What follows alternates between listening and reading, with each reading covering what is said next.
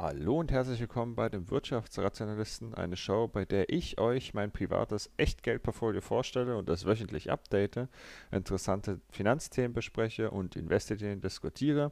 Und ihr habt die Möglichkeit, hier in diesem Format mich in meinem persönlichen Weg zu begleiten. Da das die erste Folge ist, muss ich mich ja persönlich erst ein bisschen vorstellen und meinen Investmentverlauf euch ein bisschen beschreiben. Ich bin 24 Jahre alt, komme aus Berlin Angefangen habe ich im Mai 2017 mich mit dem Thema Investment zu beschäftigen. Leider habe ich natürlich auch sehr viele Fehler gemacht.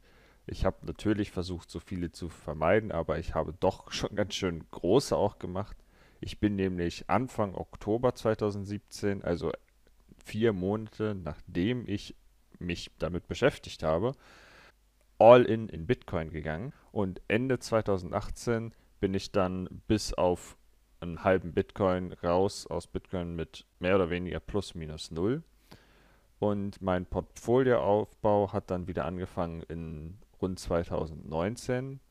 Und seit äh, September 2019 bin ich tatsächlich auch nicht nur in Aktien involviert, sondern auch in Immobilien. Und zwar habe ich dort Kaufvorbereitung für eine Immobilie angefangen. Da benötigte ich 20.000 Euro Eigenkapital und der Kaufvertrag von dieser Immobilie ist am 1.7., also jetzt erst vor kurzem, durchgegangen. Und äh, dieser ganze Prozess hat, wie man jetzt vielleicht schon merkt, quasi ein Jahr lang gedauert durch ein rechtliches Problem.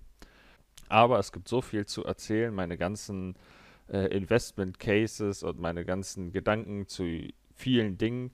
Heute in der Folge werde ich erstmal so grundsätzlich mein Portfolio vorstellen. Dazu gehört aber auch, wie gesagt, die Immobilie.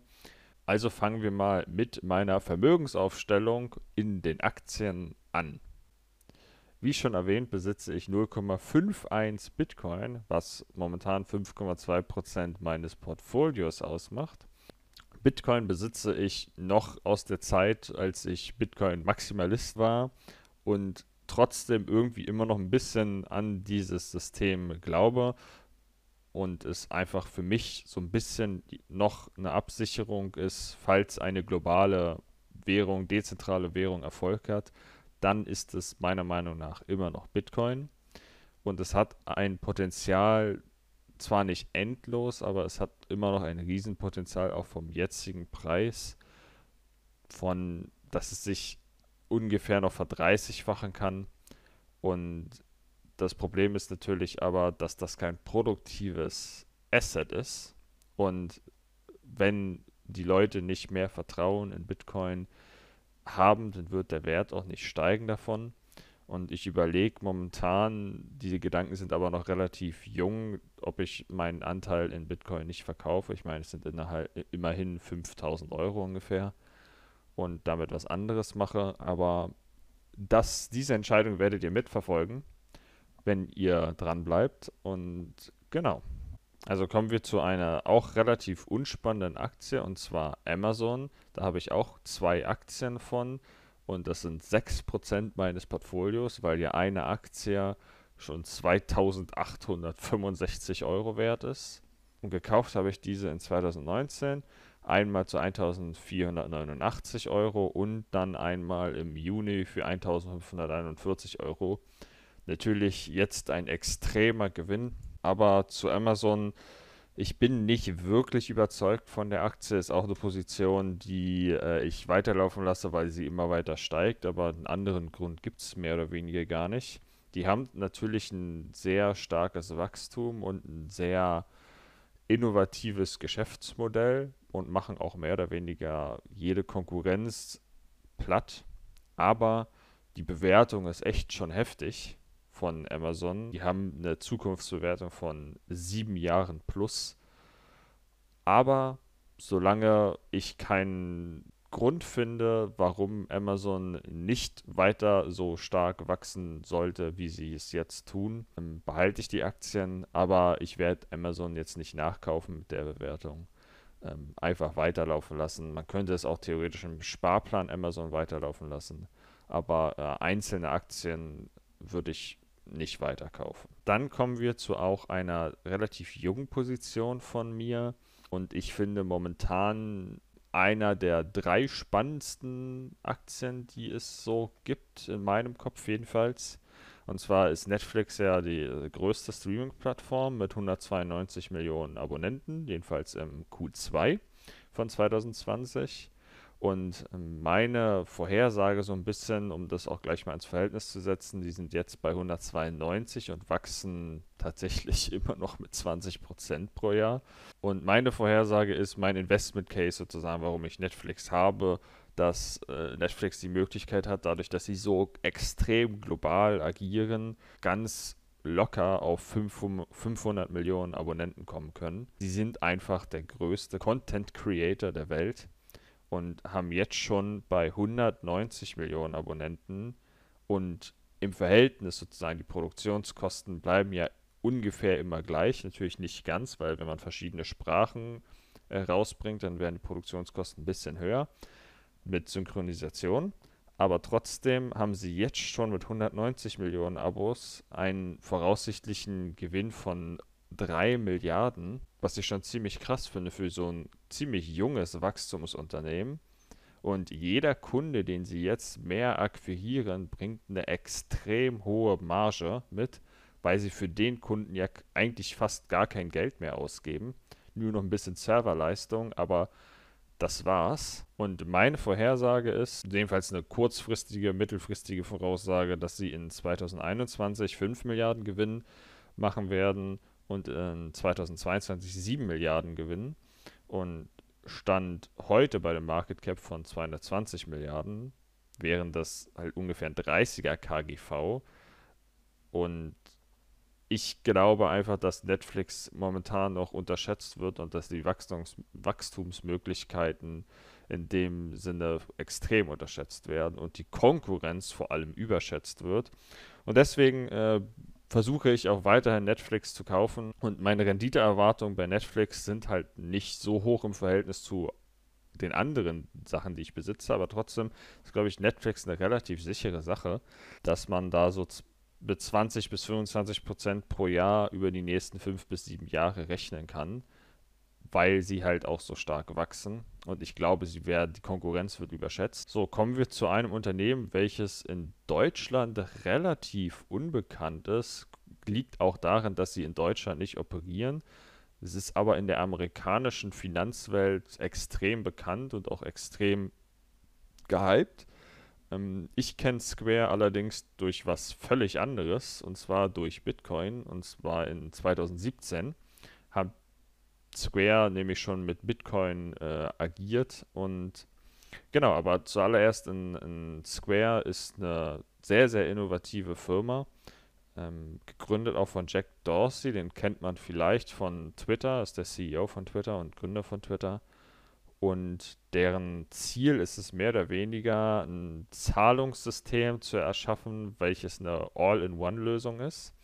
Und auch die Leute, die gar keine Möglichkeit haben, momentan in einer Bank zu sein, weil sie die rechtlichen Voraussetzungen dafür gar nicht erfüllen oder die finanziellen Voraussetzungen nicht erfüllen. Was in Deutschland nicht so der, dieses Problem ist, aber in vielen anderen Ländern und Kontinenten ist es ein riesiges Problem, dass Milliarden von Menschen keinen Zugriff auf Banksysteme haben und keine Möglichkeit haben, sozusagen erwirtschaftetes Geld irgendwo anders hinzuschicken.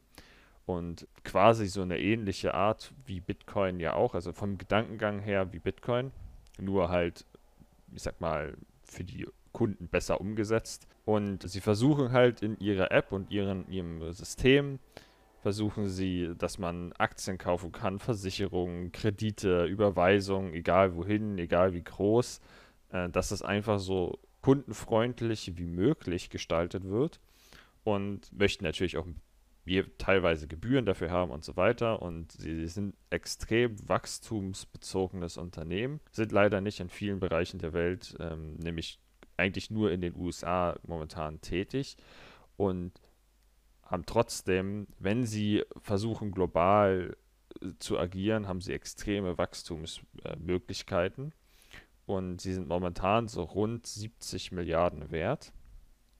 Und meine Investment Case sozusagen ist, dass wenn die es, wenn sie es schaffen, größer zu skalieren, die ganze Geschichte auch in Europa reinzukommen in den Markt und äh, auch in anderen Kontinenten, also wie in Afrika, Asien, Südamerika und so weiter, dass sie eine sehr, sehr hohe Wachstumsrate einfach dadurch haben und ich sag mal, also ganz locker 200 Milliarden plus wert sein können.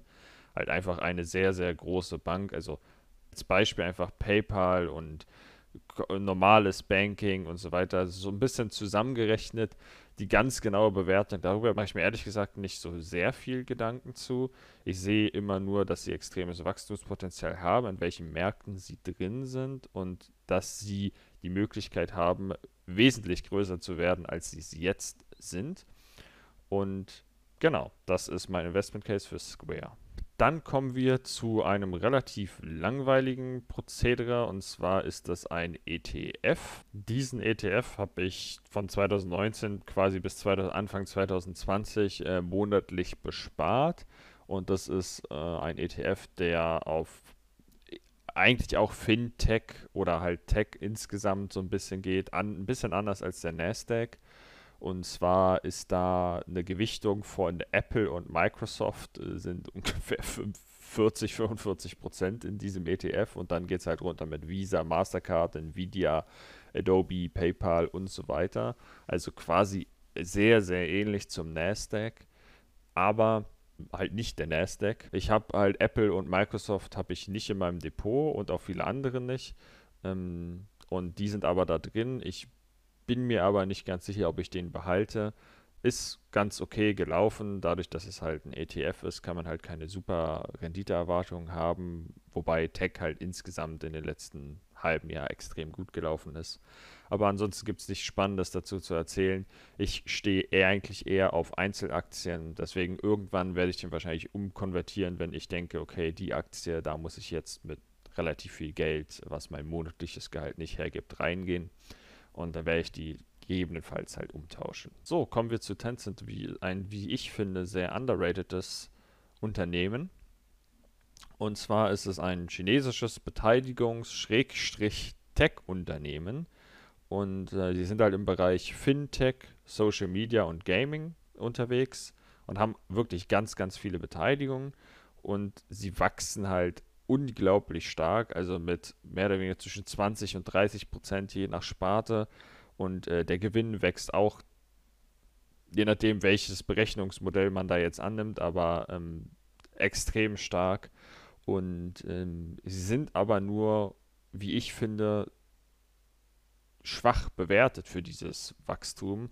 Sie haben halt ein 25-prozentiges, eigentlich eher 30-prozentiges Wachstum und werden mit einem KGV von rund, je nachdem, Kursschwankungen sind relativ stark bei chinesischen Unternehmen, aber zwischen 35 und oder zwischen 30 und 40, aber eher so in Richtung 35er KGV werden die bewertet. Und äh, dafür finde ich die Bewertung halt echt niedrig. Tencent ist auch immer mal wieder, wenn ich nicht weiß, was ich kaufen soll, dann kaufe ich Tencent, weil ich finde, Tencent ist einfach unglaublich niedrig bewertet für dem, was sie äh, leisten. Und man kennt sich zum Beispiel aus äh, Riot Games, Tesla, äh, Epic Games, Supercell, N26 ähm, und auch ganz, ganz, ganz viele andere äh, Unternehmen mehr oder weniger alles, was mit Tech und Fintech zu tun hat. Wenn ein neues Unternehmen in irgendeiner Art und Weise erfolgreich ist, kann man sich ziemlich sicher sein, dass Tencent da eine Beteiligung dran hat. Und meine Renditeerwartungen bei Tencent sind auch 20% pro Jahr. Upside von dem Investment wäre, wenn man Tencent mehr vertraut, ähnlich zum Beispiel wie Amazon, dann könnte sich die Aktie ganz schnell verdoppeln weil man einfach das Wachstumspotenzial sieht und dem Unternehmen auch den, mit den Zahlen traut. Und eine mittelfristige Verdreifachung wäre auch möglich, äh, wenn sie halt wirklich als richtig starkes Wachstumunternehmen gewertet werden. Aber ich bin konservativ und sage, okay, 20% pro Jahr sind eigentlich sehr, sehr möglich mit diesem Unternehmen. Und Downside ist aber natürlich, wenn der China-Abschlag begründet ist und das sich herausstellt, dass die Zahlen in irgendeiner Art und Weise gefälscht sind oder wenn China am Rad dreht oder Amerika am Rad drehen. Die Be Beziehungen zwischen der Welt und China sind halt immer schwierig. Und deswegen ist die Volatilität in dieser Aktie, obwohl sie so groß ist und eigentlich relativ stabile Zahlen liefert, ist sehr hoch. Aber ich bin immer sehr zufrieden mit Tencent, ist kein ähm, extremes Unternehmen, was sich verzehnfachen kann, aber ist auf jeden Fall momentan noch ein Unternehmen, wo man sehr viel Geld mit verdienen kann. So, und kommen wir zu dem wahrscheinlich kontroversesten Anteil meines Portfolios, und zwar, weil es 47% beträgt. Fast 50% meines, äh, nicht meines Vermögens, aber meines Aktienanteils ist halt in Tesla drin. Das liegt aber nicht daran, dass ich so viel Geld da reingeschoben habe. Geld waren das nämlich nur 14.000 Euro und es ist jetzt bei 45.000 Euro, sondern es liegt einfach daran, dass die so extrem gestiegen sind und ich halte Tesla aber trotzdem. Und zwar, weil ich denke, dass Tesla zwar momentan unglaublich hoch bewertet ist, aber ähnlich wie in Amazon glaube ich, dass es vielleicht gar keine günstigere Möglichkeit mehr gibt, in Tesla einzusteigen und dass die Wachstumschance bei Tesla extrem groß ist. Und zwar will ich mir ganz kurz vorstellen, was so ein bisschen meine Punkte sind, warum ich Tesla behalte und warum ich denke, dass das vielleicht momentan nicht ein gutes Investment ist, weil der Kurs so hoch ist, aber im langfristigen, also sagen wir mal fünf bis zehn Jahre, eher in Richtung zehn Jahre, vielleicht keinen besseren Einstiegspunkt mehr gibt und man trotzdem eine sehr gute Rendite damit einfahren kann. Und zwar, Tesla ist ja nicht nur ein Autobauer, was vielleicht viele noch denken, sondern es ist insgesamt ein ganz anderes Konzept vom Autobauen. Und zwar wollen die eine vertika vertikale Integration von allen Dingen ausgestalten. Und zwar, das ist vertikale Integration, ist einfach das Gegenteil von Outsourcen. Also alles selber machen, so viel es geht selber machen. Und dadurch hat man natürlich auch ein viel größeres Marktpotenzial und viel mehr Umsatzmöglichkeiten, wenn man sich halt nicht so sehr auf irgendwelche Sachen äh, spezialisiert, dann nimmst du natürlich viel mehr Umsätze mit. Ob das sinnvoll ist, wird sich bei Tesla herausstellen, ob die das schaffen, dass das alles gut läuft.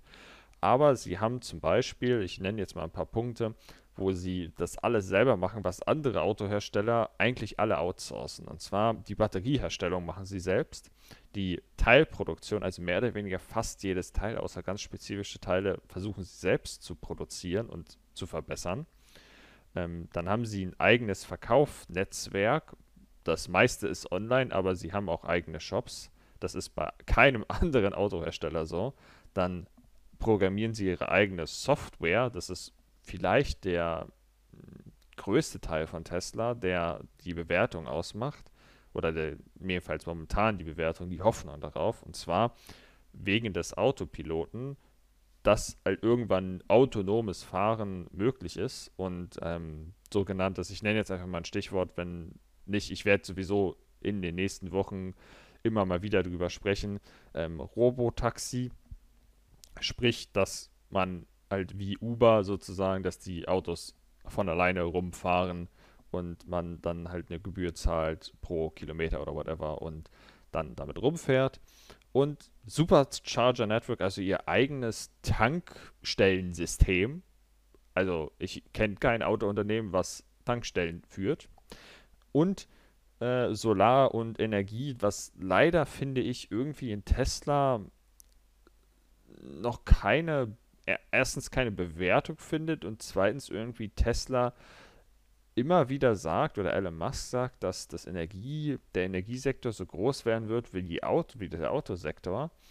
Aber vom, vom Wachstum sieht man da momentan leider nichts. Das wird sich herausstellen, ob ähm, man dem mit der, mit, dass man der Aussage vertrauen kann. Aber ähm, Solarpanel, also auf dem Dach und auch die Energiespeicher werden halt auch hergestellt und installiert von Tesla.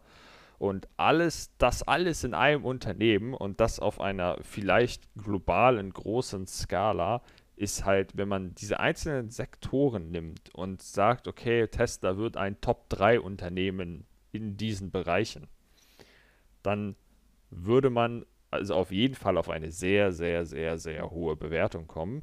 Und ja, deswegen glaube ich, dass Tesla momentan, ich würde es nicht unterbewertet nennen, ich würde aber sagen, dass man es noch kaufen kann und nicht komplett dämlich ist, ähm, weil ich glaube, dass in vielleicht, ich kann das ganz schwer abschätzen, aber vielleicht in zehn Jahren eine Marketkapitalisierung von 2 bis 4 tatsächlich Billionen Dollar drin sein könnte. Aktuell extrem hoch, ich weiß, aber aktuell sind sie bei 400 Milliarden.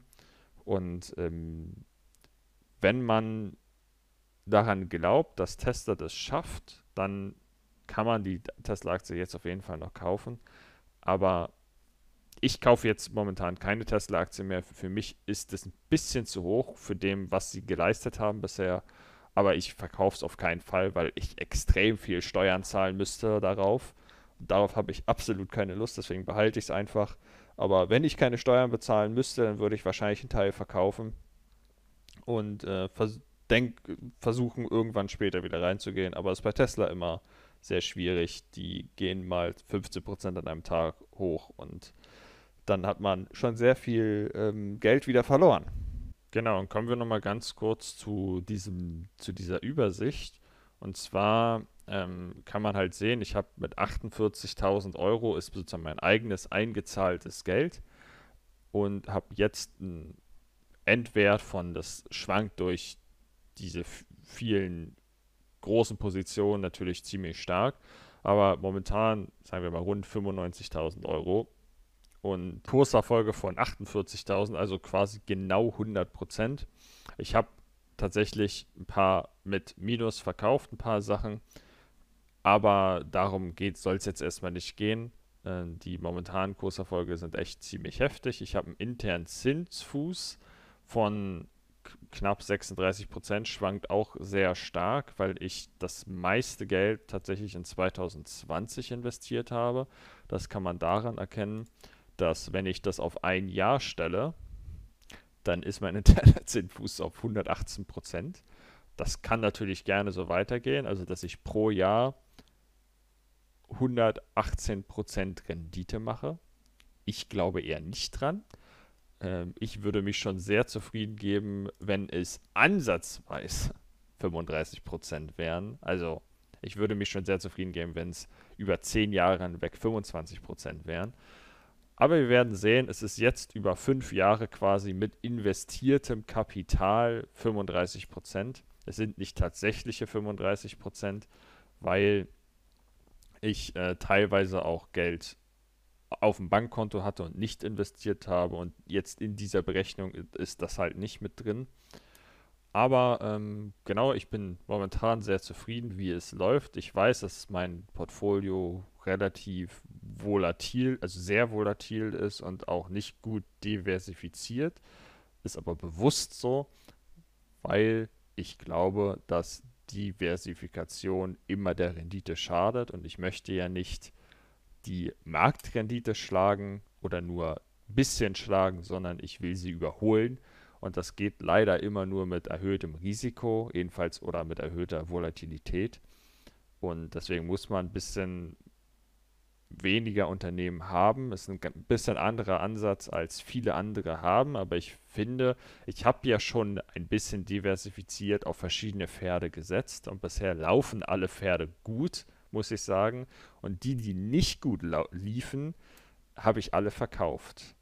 Und genau, das soll es erstmal gewesen sein. Ich hoffe, ich konnte euch ein bisschen mitgeben an Informationen und ich würde mich sehr darüber freuen, wenn ihr dem Video einen Daumen nach oben gebt und vielleicht auch abonniert. Und wir sehen uns in der nächsten Woche.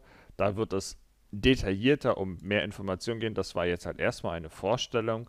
Ich werde die Show, ich nenne es jetzt einfach mal Show, ein bisschen anders konzipieren, als ich es jetzt gemacht habe. Jetzt war es, wie gesagt, erstmal eine grobe Vorstellung. Ich werde dann auf die einzelnen Punkte und einzelne Neuigkeiten, die dann so im Laufe der Woche oder auch des letzten Monats gekommen sind auf verschiedene Sachen, werde ich meine Meinung zu geben, euch vorstellen und so, dass ihr hoffentlich immer einen Mehrwert aus so einem Video nimmt, nehmt und genau. Ansonsten, ich wünsche euch noch eine schöne Woche und tschüss und bis bald.